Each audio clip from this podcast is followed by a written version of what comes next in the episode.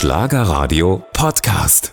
Heute reisen wir musikalisch zurück in die 80er Jahre. Seine Hits, die hat wohl jeder im Ohr, verliebte Jungs, kleine Seen. Und sein Schluchzen in Sehnsucht ist unvergessen. Herzlich willkommen, Purple Scholz. Hallo zusammen. Purple, dieses Ich will raus aus Sehnsucht, das ist so markant. War das eigentlich so eine zufällige Idee bei der Aufnahme oder war das Plan beim Komponieren? Nein, es war überhaupt nicht spontan. Denn, äh, ich will raus, das stand im Text und es war mir auch klar, dass ich das, das äh, schreien werde, weil natürlich, mhm. wenn ich einen Text schreibe, hat er auch seine Dramaturgie, seinen Aufbau und, und führt zu einem Höhepunkt. Das war mir also schon klar, dass da geschrien wird. Aber was am Ende dann im Studio passierte, als ich den Song ja praktisch zum ersten Mal richtig gesungen habe, da wurde mir in dem Moment, glaube ich, erst richtig klar, was ich da geschrieben habe. Mhm. Und äh, das waren einfach ganz viele Emotionen, die in diesem Moment mit hochkamen und dadurch wurde dieser Schrei so, wie er dann am Ende auch auf dem Album war. Ja, komm, hören wir noch mal ganz kurz rein. Also, ich will raus, Purple Schulz, Mitte der 80er Jahre. Ganz weit weg. Kommt's. Ja, hat jeder im Ohr. Du hast nicht an den Erfolg geglaubt. Warum eigentlich? Naja, das ist natürlich eine sehr, sehr ungewöhnliche Nummer und äh, die er also einer der ersten Leute, denen ich diesen Song in der Version vorgespielt habe, damals, der sagt, oh, den darf man aber nicht hören, wenn man irgendwo mal nicht gerade gut drauf ist. Da springt man ja gleich aus dem Fenster. Ja.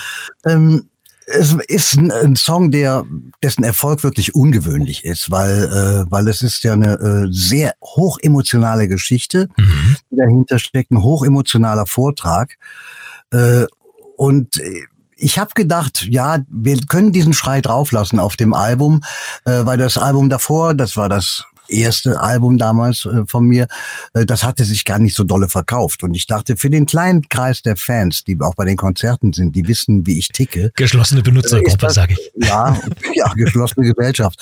Da kann man sagen, äh, die werden das verstehen. Ja dass es dann natürlich so eingeschlagen hat, das hat mich selber überrascht, aber auf der anderen Seite auch sehr, sehr glücklich gemacht. Äh, weil äh, ich hätte ich hätte es nicht geglaubt, dass es möglich ist. Also als mir ein Kollege damals sagte, Mitte der 80er Jahre habe ich Rias SFB moderiert, das gibt hier einen Titel, der heißt Sehnsucht, habe ich gefragt, ist das die neue von Freddie Quinn? Ja, das ist ja auch so. Ich habe den Titel ja auch nicht ge gemocht, ja. aber tatsächlich fiel mir kein anderes Wort dafür ein, weil ich äh, weil ja, es gab kein anderes Wort für dieses Gefühl, um mhm. das es da geht. Ne? Weil Sehnsucht ist ja eigentlich immer sehr verhaftet, sage ich immer, mit, mit der Touristikbranche und sowas. Ne? Und es steht auch riesig groß Sehnsucht auf diesen Kreuzfahrtschiffen drauf, aber auf jeden Fall bei einer Marke. Äh, aber das ist... Äh, ja, und vor allen Dingen die Sehnsucht findet sich ja häufiger in den Texten der, der, der mhm. Amigos oder der Flippers, was weiß ich. Ja, die, aber, die, die, Flippers gab's, die Amigos ja, gab's ja. ja noch gar nicht. Nein, die gab's doch nicht, aber äh, es ist halt ein Begriff, der, ja. mit dem ich eigentlich gar nicht viel anfangen konnte. Und ich habe mich mit diesem Begriff erst sehr, sehr viel, viele Jahre später auseinandergesetzt. Mhm. Aber äh, um nochmal darauf zurückzukommen, äh, ich habe ja den Song zum allerersten Mal, das allererste Video zu dem Song hat es ja gar nicht, zum Beispiel gar nicht damals gegeben, sondern jetzt erst vor ein paar Jahren, 2019, äh, bin ich hingegangen und habe den Song nochmal komplett neu aufgenommen und mich in die gleiche, in die gleiche Situation von damals mhm. zurückbegeben. Äh, und das war ganz, ganz wichtig. Ich war damals beim Singen im Studio ganz alleine und äh, das ist auch wahrscheinlich der Grund dafür, warum es so emotional wurde. Ja. Äh, und das gleiche habe ich jetzt mit der Kamera gemacht, äh, Kamera gemacht vor, vor fünf Jahren.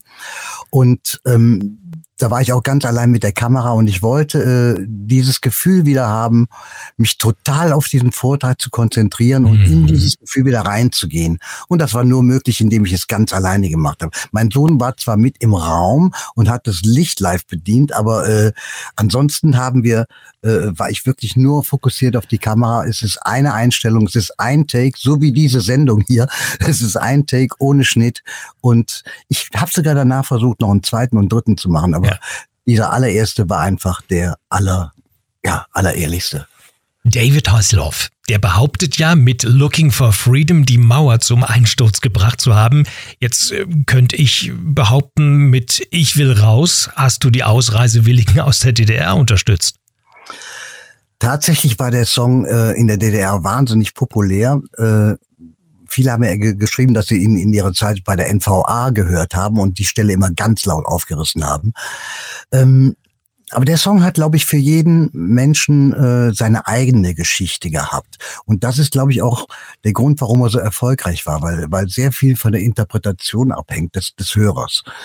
Und äh, mir selber war ja auch gar nicht so richtig klar, worüber ich da geschrieben habe. Äh, ich habe mich ja sehr ich wollte ja keine Melodie haben, sondern ich wollte eigentlich nur Schlagzeilen haben. Das ist ja auch kein mhm. richtiger mhm. Text im Sinne Regenfeld, kalter Wind, Himmelgrau, Frau schlägt Kind. Das sind Headlines, äh, die aber erst am Schluss äh, zu einem schlüssigen Ganzen finden, wenn man den ganzen Song gehört hat.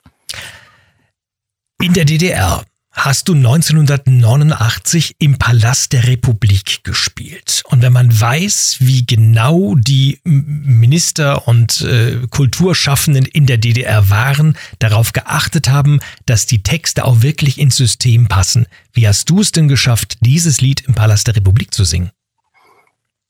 Ah, na, ich schaue es ja jeden Abend, diesen, diesen Song zu singen, wenn es sein muss. Aber und zwar mit 180 Prozent. Ja, ja, aber, aber damals in der, in, in, in, der, in der DDR, ich will raus, das haben ja, die doch nicht gern gehört. Ich meine, die DJs im Osten, die haben es am Ende äh, ihrer äh, Mucken gespielt, um, um 0 Uhr oder was auch immer. Und das war eine kleine Anspielung aufs politische System. Und da, manch ein DJ, also einer zumindest, von dem habe ich es verbrieft bekommen, äh, äh, hat danach eine Nacht im Gefängnis verbracht. Das nur mal am Rande. Mhm. Aber es war tatsächlich so, wir bekamen damals die Einladung vom Kultusministerium der DDR und was mich auch wirklich erstaunt hat, ist, dass wir kein einziger, keine Setliste vorlegen mussten. Also es war ihnen offenbar egal, welche Songs wir spielen und es hat uns auch keiner in die Texte da reingeredet. Äh, und ich habe ja im Nachhinein die Vermutung, man wollte der Jugend im Osten zeigen, wie schlecht es der Jugend im Westen geht, dass sie solche Songs schreiben muss. Und ich denke mal, das war äh, der einzige Grund, warum wir das da haben singen dürfen. Sehnsucht, ein Riesenlied in den 80ern, 1985, groß in den Hitparaden. Nach was sehnst du dich eigentlich? Also nach dem, wonach ich mich damals gesehnt habe, das war ja überwiegend, ja, das war Familie, Harmonie, äh, Geborgenheit. Äh, das, damit bin ich im Leben reich beschenkt worden. Also ich habe eine wunderbare Frau. Wir haben dieses Jahr unseren, ich glaube ja, unseren 35. Hochzeitstag und ja. wir sind äh, 38 Jahre zusammen jetzt. Drei ich Kinder, fünf Enkelkinder. Kinder, ich habe fünf Enkel und ja. ich habe noch zwei Urenkel dazu bekommen äh, im letzten Jahr. Also da bin ich reich beschenkt worden. Äh, meine Sehnsucht heute ist eigentlich äh, die Sehnsucht danach, dass wir wieder lernen, miteinander zu reden und aufeinander zu hören, einander zuzuhören. Das ist meine größte Sehnsucht im Moment, weil ich sehe unsere Gesellschaft da im Moment äh, so ziemlich gegen die Wand fahren, was das angeht. Kennst du die Sehnsucht nach der Unbekümmertheit eines Kindes? Also ich habe das manchmal, dass ich denke, meine Güte, so den, den ganzen Kram, auch diesen gesellschaftlichen Kram, den wir ja gerade äh, erleben, äh, habe einen kleinen Enkel, der ist viereinhalb Jahre alt und denke, meine Güte, der entdeckt die Welt, der ist noch so, so unbedarft, so unvoreingenommen. Ja, dieser Blick auf die Welt mit Kinderaugen ist wichtig. Äh, weil äh, ich glaube, Kinder kennen keinen Rassismus. Kinder werden eigentlich komplett ohne Rassismus geboren und sie werden sich auch niemals rassistisch verhalten, wenn man sie lässt. Das beginnt ja erst alles mit der Erziehung. Und das ist auch ein ganz, ganz zentrales Thema. Wir müssen da hingucken. Was machen wir eigentlich mit unseren Kindern? Äh, in welchen Systemen wachsen die auf? Und damit meine ich auch Familiensysteme. Mhm. Äh, was passiert da? Was macht Schule mit Kindern? Ist, die Schule ist einer der am meisten vernachlässigsten Teile in unserer Gesellschaft. Das ist unglaublich. Wenn man heute in die Schule geht, äh, denke ich, hat man die gleichen Probleme, als, wie, wie ich sie damals hatte, ja. vor, na, sagen wir jetzt mal, ja, 60 Jahren, äh, 55 Jahren. Äh, das ist etwas, wo wir uns wirklich Gedanken machen müssen. Wir, wir, wir müssen, wir müssen da neue Wege gehen. Und zwar mal richtig jetzt auch schnell, weil wir haben nicht mehr viel Zeit. Wir können jeden Tag sehen, wie alles gegen die Wand fährt und was sich alles verändert, äh, wie sich die Menschen verändern. Das ist, äh, also ich, ich bin einfach im, im Moment bin ich wirklich ziemlich rat- und sprachlos, wenn ich beobachte, mhm. was da Leben vor sich geht. Du hast mal gesagt in einem Interview, ich habe einfach Sehnsucht nach Wahrheit. Jetzt stelle ich mir natürlich die Frage, gibt es überhaupt Wahrheit?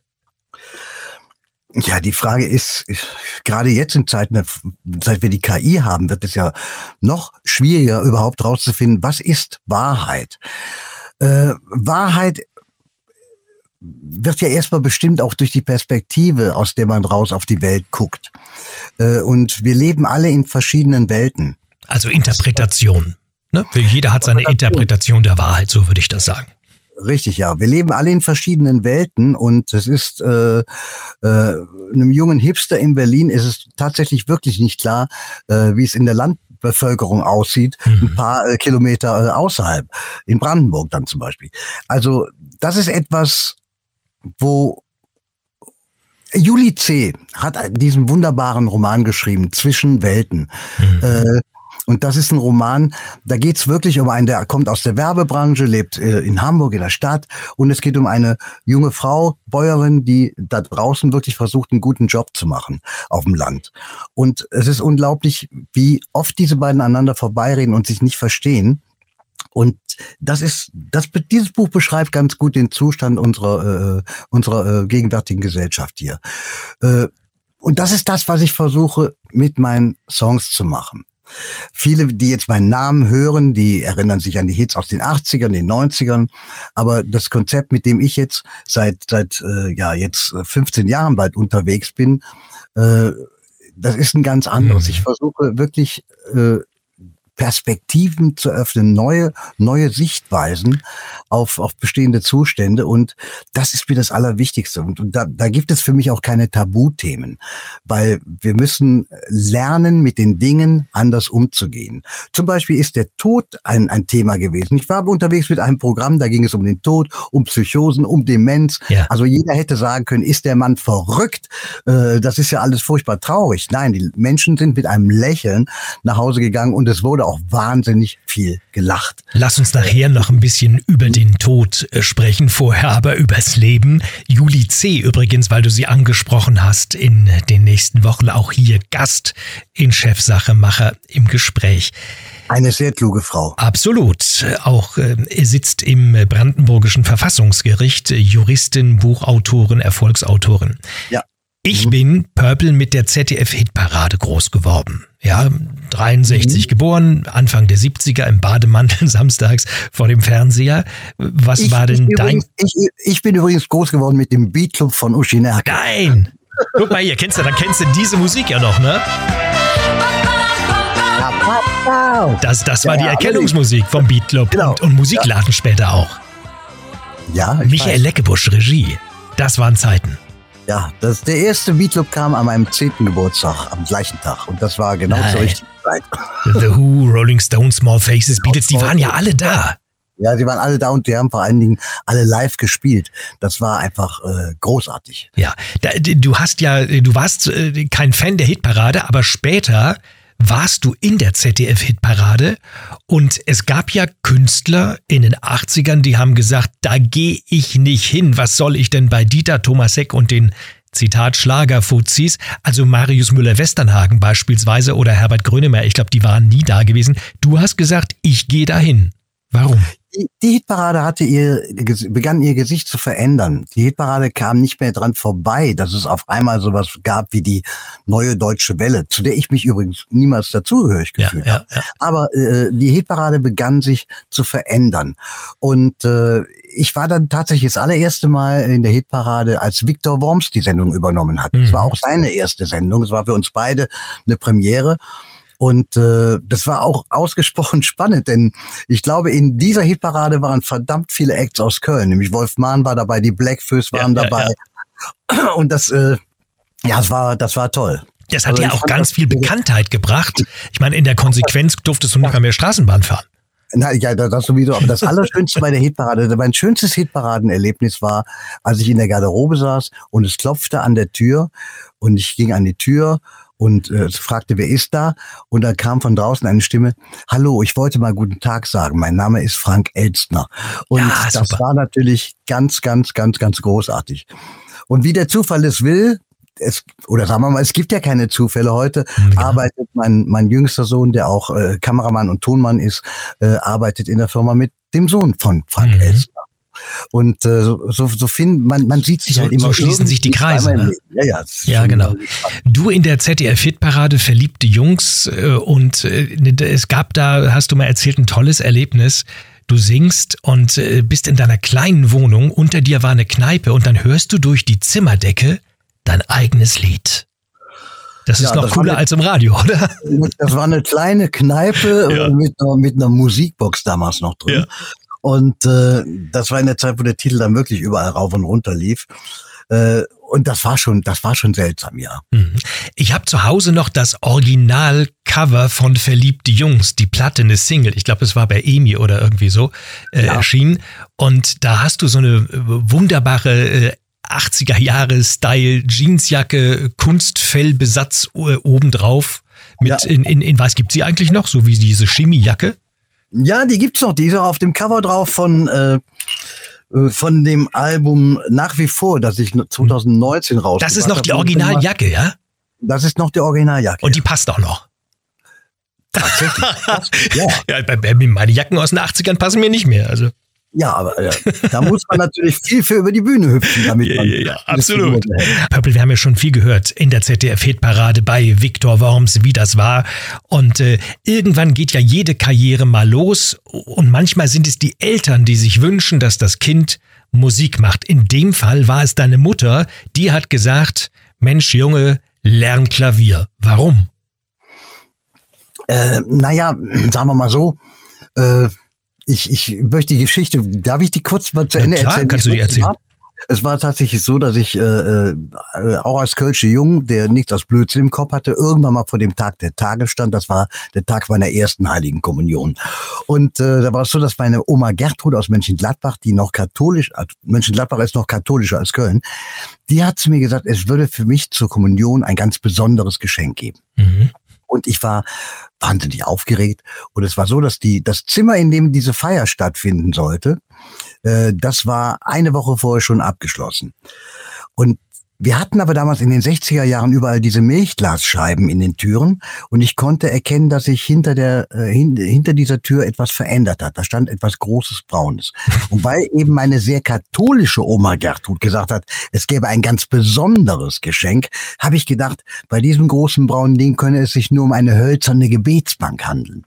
Und da ging mir wirklich der Arsch auf Grundlage, weil da musst du am Ende noch dankbar sein und du wirst wahrscheinlich den ganzen Tag mit Beten verbringen. Ja, ja, ja. Und ich war wirklich verdammt happy, als am Weißen Sonntag die Tür aufging und dahinter ein Klavier stand. Und so kam ich zum Klavier, das meine Mama allerdings nicht ganz uneigennützig äh, angeschafft hat, weil sie hatte auch vor dem Krieg selber Klavier gespielt. Wo das Klavier dann im, im Krieg abgeblieben ist, ist in den Wirren verschwunden. Ich weiß es nicht. Äh, und sie hatte halt die Hoffnung, dass sie sich dann auch mal ab und zu da dran setzen könnte, was ihr aber nie gelungen ist, weil sie halt immer unten im Laden mitgearbeitet Also sie hat ihren eigenen Traum, quasi Klavier spielen zu können, auf dich übertragen. Dann soll der Junge es wenigstens lernen. Ja, zum Glück, ja, das war bestimmt so ein bisschen dabei, aber ich wurde niemals irgendwo genötigt und von wegen, du musst üben, üben, üben und so. Weil ich, ich war nie ein großer Über. Äh, ich äh, kann auch bis heute, also ich kann zwar Noten lesen, aber Ja. ich bin, was Noten angeht, wirklich so eine Art Legastheniker. Es dauert sehr lange. Äh, was ich aber kann, ist, ich kann hören und dazu spielen und zwar sofort. Und äh, Das ist auch schon. ist natürlich auch eine Begabung. Ah, absolut. Und, und eine Gabe, die mir sehr viel Zeit und Arbeit erspart. Ja, mit acht also Klavier gelernt und irgendwann hast du gesagt, scheiß Klavier, ich, ich finde die Orgel cooler und ich denke mal, das kam vielleicht, du hast zu viel ähm, Beatclub mit Uschi Nerke geguckt. Ja, an, äh, vor allen Dingen ja, Beatlook mit den Small Faces. War genau. imposant, so äh, an der Orgel zu sitzen, die Arme weit nach vorne und sowas. War einfach ein tolles Instrument. Und äh, ich habe allerdings niemals, ich bin niemals in den Besitz einer Hammond-Orgel gekommen, aber ich habe einen kleinen Laden in Köln immer aufgesucht, wo diese Orgeln drin standen. Mhm. Und da habe ich mich reingesetzt und habe immer Child in Time von Deep Purple gespielt. Ja. Bin den Verkäufern wahrscheinlich tierisch auf den Nerv gegangen mit meinen 13 Jahren langen Haaren und permanent Child in Time. Ba, ba, ba, da, ba, Smoke ba, on the water. Und dann, äh, äh, ja, das ist das verbotene Lied der Gitarristen. Aber ja, genau. weil ich halt immer diesen Song gespielt habe dem Laden, bekam ich halt irgendwann mal den Spitznamen Purple. Da Ah, aber- von, da von Deep Purple, da da hat er gesagt, da war ich kommt der. Purple wieder. Ja, ja. Jetzt da haben war wir- haben wir das 13 Jahre alt, glaube ich. Auch. 13. Und dann hast du selber gesagt, wenn du dich vorgestellt hast bei den Jungs und dann auch später bei den Mädels, ich heiße Purple oder wie? Das ist so ein, ja, das ist so ein Spitzname, der, der bleibt an einem kleben und äh, es ist okay. Ja. Deine Frau Okay. Eri, drei Kinder, fünf Enkel, zwei Urenkel. Bei so einem Vater müssen die jetzt auch alle Musik machen? Ich Nein, bei mir muss niemand irgendwas. Bei Ja. mir äh, war es immer so, dass wir geguckt haben, wo die Talente der Kinder liegen. Mhm. Und genau da haben wir sie gefördert. Und bei meinen Kindern, bei den, bei den Jungs vor allen Dingen, war es, war es so, äh, dass die immer ein unglaubliches Fable hatten für, für alles, was mit Film zusammenhing. Ja. Und äh, dann habe ich mit denen hier oben Landschaften aufgebaut, mit, mit äh, aus Mülltüten und mit äh, äh, Playmobil und mit Lego-Sachen. Und dann haben wir da kleine Filme gedreht. Und ja, in der Zeit sind natürlich auch zwei Videokameras kaputt gegangen, das ist völlig klar, aber das war es Mhm. wert, weil beide arbeiten heute äh, in den Medien. Der eine halt als äh, Filmer und Tonmann und äh, der andere halt äh, äh, beim Fernsehen, wo er auch sein Schwerpunkt die Musik ist. Ja. Der Ruhm der 80er. Fehlt er dir ein bisschen? Nein, ich bin im Moment, äh, was meine Arbeit angeht, so glücklich wie nie zuvor, weil ich Ja. die komplette Unabhängigkeit habe. Äh, meine Frau macht mein Management und Booking. Äh, ich ich hab, bin immer mit meinem eigenen Toningenieur unterwegs und ich habe jetzt äh, eine, jetzt auf der Tour hier in diesem Jahr, eine wundervolle Bühnenpartnerin. Und nach 50 Jahren erfülle ich mir hier wirklich einen Traum. Denn ich habe in meinem Leben, in all diesen 50 Jahren auf der Bühne, noch nie ein komplettes Programm mit einer Frau gespielt. Mhm. Und Also alle- dieses Jahr, dieses Jahr ist es soweit und Ja. ich, ich, ich komme äh, immer jetzt mit Jördis Tilsch. Ich habe ihre CD entdeckt. Äh, ich mache ja selber auch Radio, ich, in, in, in, die Songpoeten. Es ist eine Sendung, in der es schwerpunktmäßig um deutschsprachige Singer-Songwriter geht. Ja, und da habe ich sie entdeckt mit Ja. ihrem Album.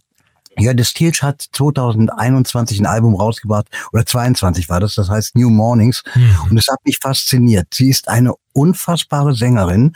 Sie spielt Violine, hat mehrfach äh, äh, Jugend musiziert äh, den Wettbewerb gewonnen äh, und sie spielt Klavier, sie spielt Gitarre, sie spielt äh, Akkordeon und das Irrsinnige ist, Jördis ist 40 Jahre etwa jünger als ich, aber ihre Stimme klingt so unglaublich erfahren und unglaublich weise. Und Sie Ja. hat bereits mit 14 Jahren hier in Köln in der Philharmonie gespielt und, und die Menschen begeistert und, und wirklich gerührt. Und ich bin so glücklich, mit ihr zusammen diese Tour zu spielen. Mhm. Äh, Kann ich gar nicht sagen. Also äh, das ist einfach, ich freue mich wahnsinnig und wir haben auch schon angefangen zu proben. Ja.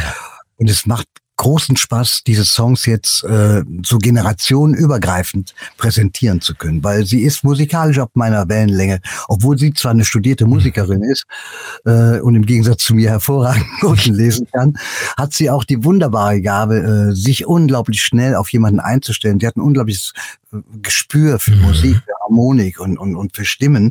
Das ist einfach, ich bin unglaublich glücklich und ich habe ja nun wirklich, was Konzerte angeht, äh, alle Größenordnungen erlebt, wirklich um, bis vor 100.000 Menschen damals äh, in Wackersdorf habe ich gespielt und äh, ich brauche das aber nicht mehr. Für mich ist es wichtig, dass ich mein Publikum sehen kann bis in die letzte Reihe. Für mich ist wichtig, dass es bestuhlt ist, weil ich äh, nicht zu Bratwurst und Bier spiele, äh, sondern für mich ist es ist ein Konzert eine sehr sehr sinnliche Sache, bei der man andere beim Hören nicht stören sollte. Und du hast ja auch schon mal vor 60 Leuten gespielt in Brandenburg, kann ich mich erinnern. Eri. Ich habe mit Neue Heimat damals vor Ja. 15 Leuten gespielt oder vor 8 Oder- Leuten in Hamburg. äh, da, so fängt das alles mal Ja, klar, irgendwann ja, klar, an. Klar, klar. Das ist klar, das ist alles Jahre her. Aber Ich- ich habe natürlich auch meine Lieblingsplätze, wie zum Beispiel dieses äh, Zickengang in Golze in, in, in Brandenburg, was, äh, Mhm. was ein, ein Wohnstubenrestaurant ist, in dem es wirklich nur 50 Plätze gibt.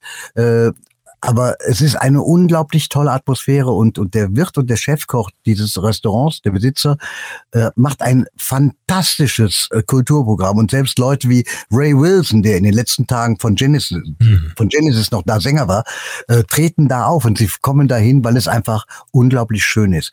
Wenn wir heute unterwegs sind zu Konzerten, und es sind einige im Jahr, dann ist es immer so, dass wir zu Freunden kommen. Die meisten unserer Veranstalter sind mittlerweile unsere Freunde und wir wissen alle voneinander, miteinander, wie wir ticken und wir freuen uns tierisch, wenn wir uns wieder sehen.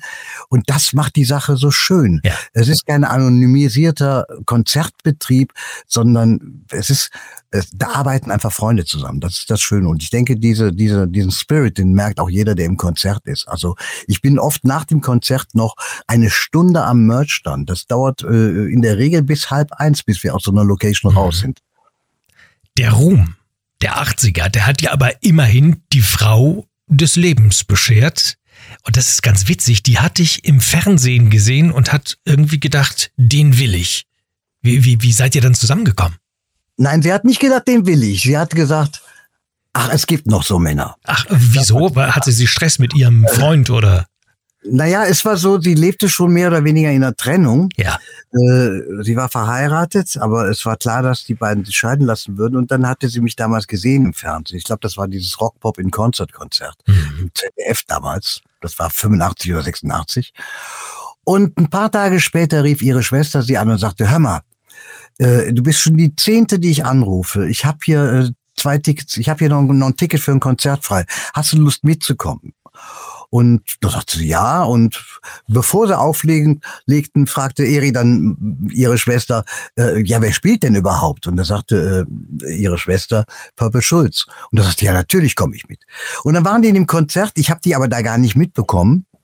Äh, sondern bin nach dem Konzert äh, in, in der Frankfurter Batsch Cup war das damals, äh, bin ich nach nebenan in die Kneipe gegangen mit unserer ganzen Band und da kam sie dann auf einmal rein. Und da habe ich sie gesehen und da ist sie mir aufgefallen und das war einfach, ja, ich weiß, ich kann das gar nicht mehr beschreiben. Klaus Lage hätte gesagt, Kneipe- wahrscheinlich erst hat Zoom gemacht, oder? ja, war so ungefähr, ja. Aber es gab in dieser Kneipe so ein kleines Podest und, Ja. da, und da oben waren nochmal Tische und, und, und da saß sie an einem Tisch und irgendwie war das ganz irre, weil von oben kam so ein Scheinwerfer und, und, und strahlte sie regelrecht an Mhm. und äh, das war so ungefähr, als käme dieses Licht aus dem Himmel und fehlte nur die, die, diese eine Ja. tiefe Stimme. Entweder die oder keine. Und Ja. wenn du nicht zugreifst, dann war's das für dich. Purple, du hast mal gesagt, der Tod ist ein großer Lehrmeister. Wie meinst du das? Ja, ich meine, dass wenn wir den Tod in unser Leben reinlassen, oder gehört ja dazu, das, der, der Tod ist ja die einzige Sicherheit, die wir in unserem Leben haben, äh, dann, dann ist er wirklich ein großer Lehrmeister. Ich erinnere mich da immer an die, an die Zeit, nachdem mein Vater gestorben ist. Äh, es dauerte circa eine Woche bis zur Bestattung. Das war so ziemlich die intensivste Woche meines Lebens, weil äh, ich habe in dieser Zeit äh, alles um mich herum ganz anders wahrgenommen. Die Zeit habe ich anders wahrgenommen, weil diese Woche war unfassbar lang, weil die Sinneseindrücke so zahlreich waren.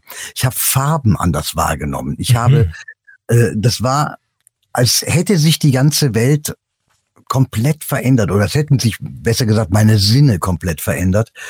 Und äh, da wird einem erst klar, dass in der Konfrontation mit dieser Vergänglichkeit äh, wird diese, wird diese Gegenwart unglaublich wertvoll und kostbar und man, und man schöpft die aus in allen Nuancen, in allen Tiefen und mit allem, was es da gibt. Und das macht diese Zeit eben so intensiv und so Ja. lang und dadurch verändert sich das alles. Und das ist auch wieder eine Frage mit diesem Blickwinkel auf die, auf die Dinge. Der Tod ermöglicht uns immer wieder, uns zurückzustellen auf die Erde, auf die Füße und zu gucken, worum geht's denn hier eigentlich wirklich? Was ist denn jetzt eigentlich wichtig im Leben? Und tatsächlich, wenn man Menschen fragt, die äh, mit dem ja kurz vor dem Tod stehen, die also im Begriff sind zu sterben und man, fragt sie, was hättest du in deinem Leben anders gemacht am liebsten? Dann sagen sie dir heute, ich hätte mein Leben leben müssen, anstatt das Leben, das die anderen von mir Ja, erwarten. genau, genau, genau. Jetzt äh, kann man ja denken, diese Ansicht, äh, die kommt vielleicht, weil du demnächst 68 Jahre alt wirst. Nein, nein, nein, nein. Die äh, Ansicht, die das hast du schon- daher. Ich hatte einen, einen sehr, sehr engen Freund, das, und Ja. das war Fritz Roth. Das war der Mann, der meine Eltern bestattet hat. Äh, und mit Fritz und meinem toten Vater saß ich zusammen äh, in, in dem kleinen Aufbahrungsraum. Es war so, dass ich meinen Vater noch mal besucht hatte äh, und, und meine Mutter wollte gern, dass ich ihm noch ein paar Bilder in den Sarg lege. Und dann bin ich noch mal dahin gefahren und dann, äh, als ich da saß und bei meinem Papa saß, der, der da aufgebahrt war, seine Hand hielt, da klopfte es an der Tür und da stand dann Fritz Roth vor der Tür, der Bestatter. Und äh, Fritz kam rein und wir haben dann uns eine Stunde lang über das Leben und den Tod unterhalten. Und aus diesem Gespräch wurde eine sehr, sehr intensive Freundschaft und für mich auch äh, eine sehr, sehr, sehr konkrete Beschäftigung mit dem Tod in der Folgezeit. Mhm. Und äh, so entstand ja auch das Lied Der letzte Koffer, das mittlerweile heute auch auf, auf Trauerfeiern gespielt wird, das mal ganz anders mit dem Thema Tod umgeht, denn äh, es stellt, äh, es, es stellt sich die Frage, wo gehen wir eigentlich hin? Und für mich sind, ist die Beschäftigung mit diesen Dingen einfach unglaublich wichtig. Ich habe in meinem Leben so viele Lieder über Liebe geschrieben, so viele Lieder über Trennungen. Ja, es ist wunderbar, aber äh, ich möchte jetzt einfach gerne Lieder schreiben, die uns auf irgendeine Art und Weise weiterbringen. Und äh, die Themen dazu, die sind unglaublich mhm. vielfältig und das ist das, was ich damit meine, dass Menschen so lächelnd aus dem Konzert rausgehen, weil sie etwas mitnehmen, weil sie anders rausgehen, als sie gekommen sind. Und das ja. ist für mich die, die Prämisse. Das ist das Wichtige für meine Arbeit als Künstler. Dankbarkeit und Demut finde ich eigentlich das Wichtigste im Leben. Stimmst du zu? Äh, ist immer die Frage, ja, dankbar, wem dankbar sein? Dem, dem, dem, dem Leben sein? dankbar sein, dem Universum ja, dafür, dass man da ist, oder du sagst vielleicht ja, Gott. Also. Das, das Leben meint es nicht mit allen gut und man kann nicht von jemandem erwarten, von der alleinerziehenden Mutter, die nun wirklich äh, äh, zu den Ärmsten der Armen gehört, äh, dass, dass, dass sie Demut vor dem Leben haben. Die fühlen sich oft einfach auch nur verarscht und, und äh, das ist, also das ist mir zu pauschal, dass man dankbar und demütig sein muss vor dem Leben. Okay, dann, dann, dann sag's konkret. Äh, ich finde, das Leben ist etwas unglaublich Kostbares, weil wir haben nur eins. Und äh, wir sollten versuchen, äh, es so optimal wie, wie möglich zu gestalten. Und zwar nicht auf Kosten anderer, sondern so optimal wie möglich für, für uns selber. Mhm. Und dazu gehört es auch, äh, immer, immer zu versuchen, seine Träume zu verwirklichen. Wie gesagt, mein Traum, mit einer Frau auf, auf die Bühne zu gehen. Ich habe 50 Bühnenjahre dafür gebraucht, um mir diesen Traum zu verwirklichen. Ich habe im Alter von 83, 83, 83 kommt noch. Immer meiner Zeit voraus. Im Alter von 63 Jahren habe ich angefangen, ein neues Instrument zu spielen, die Arpeggi. Ja. Und ich bin. Äh, Was ist das für ein Instrument? Sag, das, das habe ich noch nicht ja, gehört. Ich bin im Moment immer noch der Einzige in Deutschland, der damit auf die Bühne Ach, geht und seine Sound spielt. Und äh, die Arpeggi ist ein Instrument, äh, ist, man muss sich vorstellen, äh, ein, ein, ein Brett, 30 Zentimeter breit, äh, 80 Zentimeter etwa lang. Da sind die von unten nach oben Seiten gespannt. Bei meinem Modell sind es 16 Seiten. Ich habe mhm. eine mit 24 Seiten, aber auf der Bühne benutze ich das mit 16 Seiten. Und es wird von unten nach oben gespielt mit den Fingerkuppen. Es ist ein Mittelding zwischen einem Klavier und einer Gitarre, weil du kannst die Seiten äh, äh, äh modulieren, wie du, wie du auch auf einer Violine oder, oder Gitarre spielen kannst, also Vibrato und ja, ja. Bendings und, und, und so. Äh, aber äh, es wird getappt mit den Fingerkuppen von oben. Und es ist etwas, was auch, wo, wo die Seiten angeordnet sind auf eine Art und Weise, wie ich das bei keinem Instrument der Welt jemals gesehen habe. Aber äh, es macht einen großen Spaß mit diesem alten, mit diesem komplett neuen Instrument. Das gibt's erst seit zwölf Jahren oder 15 Jahren seine alten Songs neu zu entdecken. Das ist etwas ganz Tolles, weil ich jetzt auch hier wieder die Perspektive auf meine Songs verändere und dann etwas Neues entsteht, obwohl jeder den Song sofort erkennt. Und das ist etwas, was, was mich auch auf der Bühne immer, immer frisch hält, immer wieder neue Sachen auszuprobieren. Und äh, das ist ein, ein fantastisches Instrument. Die Leute sind völlig hin und weg, wenn sie das hören. Und, und, und äh, weil das hat auch, das haben auch die wenigsten Leute schon mal gehört. Ja, äh, das Herz äh, nicht nur auf dem richtigen Fleck, sondern äh, auch ein Herz voller Gold. Das ist ein Song, der, du wolltest unbedingt noch was dazu sagen. Ja, ich muss unbedingt was dazu sagen, wenn es ist ja nicht nur die Frau an meiner Seite oder die Frau, die mir den Rücken stärkt. Nein, sie ist nicht auch auch nicht nur meine Managerin und Bookerin. Nein, sie ist auch die Frau, mit der ich jetzt wirklich auch die ganzen Texte zusammenschreibe. Das ist das, was mir auch großen Spaß macht. Nachts am Küchentisch nehme ich an. Nicht nachts, nein, wir schreiben tagsüber, weil das ist ja unser Beruf. Ja. Außer in der Gastronomie. Ja, ja. Äh, und nein, wir, wir schreiben auch zusammen die Songs und äh, Toll. Äh, Herz voller Gold ist auch eine Geschichte aus unserem Leben und das ist das Schöne. Seit 1999, da habe ich mit Eri angefangen, äh, äh, Texte zu schreiben und die letzten Alben haben wir also dann wirklich auch komplett zusammengeschrieben und Mhm. das ist das, was auch, was mich auch so glücklich macht, jetzt heute in dieser Zeit meinen Beruf auszuüben. Natürlich waren die 80er und die 90er, es war super. Es ging, äh, der Musikindustrie ging es so gut wie noch nie zuvor und ich glaube, Ja. äh, alle äh, trauern diesen Zeiten hinterher, weil Du ja, du ja auch. Ich meine, Spotify ist in aller Munde und du hast mal gesagt, ich möchte gar nicht meine Songs bei Spotify haben. Naja, du musst auf äh, Spotify einfach deine Songs haben, um präsent zu sein. Aber eigentlich wolltest du es nicht. Da bist, äh, ja, wenn du nicht da bist, dann, dann gibt es dich nicht in der, in der, Öffn in der, in der Wahrnehmung da draußen. Es ist ein, ein, eine ganz furchtbare Situation für Künstler, dass sie da sein müssen, weil sie stellen ihre Songs praktisch umsonst zur Verfügung. Man bekommt für einen Einsatz 0,03 äh, 0,3 Cent und äh, diese 0,3 Cent, die äh, bekommt man ja nicht als Künstler, sondern die gehen an das Label und das wiederum verteilt das an die Künstler. Je nachdem, wie viele Leute in so einer Band spielen, kann man sich vorstellen, wie schnell sich diese Beträge reduzieren. Und äh, die Abrechnungen sind äh, wirklich sehr, sehr, sehr, sehr traurig. Das lohnt sich eigentlich nur für Leute, die international äh, Erfolg haben und das weltweit. Also dann, dann, dann ist das etwas, wovon man Ja. vielleicht noch sehr viel Geld verdienen kann. Aber im, im Großen und Ganzen ist die Situation für Künstler hat sich extrem verschärft. Wir haben das Mhm. ja auch gesehen in den letzten Jahren. Die CD-Verkäufe sind total rückgängig. Mittlerweile ist es ja so, dass keiner mehr noch, noch ein Abspielgerät hat. Äh, das Schöne ist, dass wir, wir verkaufen zwar noch CDs, äh, aber vor allen Dingen auch Bücher äh, bei, uns am Stand, am Merchstand. Äh, es ist einfach so schade, dass man Musik nicht mehr in der Hand halten kann, um sie jemandem zu schenken und zu sagen, hör mal, hier habe ich etwas für dich. Das sind tolle Ja. Songs. Die bringen dich auf neue Ideen. Die sind schön zu hören. Die machen dir eine gute Laune oder die machen dich nachdenklich oder die lösen vielleicht ein Problem. Das ist alles nicht mehr möglich. Und das ist ein unglaublicher Werteverlust, der hier stattgefunden hat, weil die Musik nichts mehr wert ist, so wie auch in in der Folge dessen die Künstler an Respekt verlieren. Es ist oft so, dass, dass äh, Leute einen, einen Song rauf und runter hören, aber keine Ahnung haben, wer ihn singt. Das ist so etwas Absurdes, das hätte man sich damals überhaupt nicht vorstellen. Ja, oder manchmal den Text auch gar nicht verstehen. Kann ja auch vorkommen. Naja, oder, oder dem Text nicht zuhören. genau. äh, immer nur die Fragmente mitbekommen. Ja, genau. Aber äh, das ist etwas, äh, dieser, dieser große Werteverlust. Mhm. Das ist etwas, was mir einfach wahnsinnige Sorgen macht.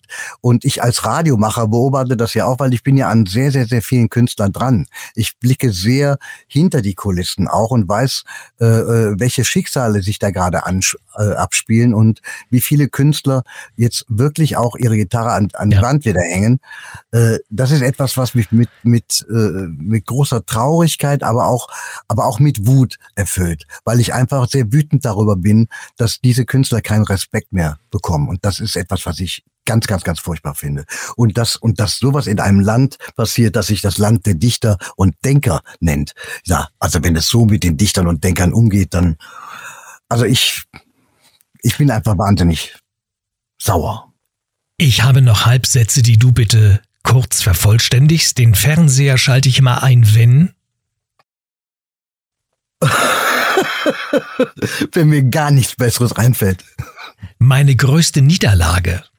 Oh, das kann ich überhaupt nicht sagen, weil ich finde, jede Niederlage ist ein Schritt zum Sieg.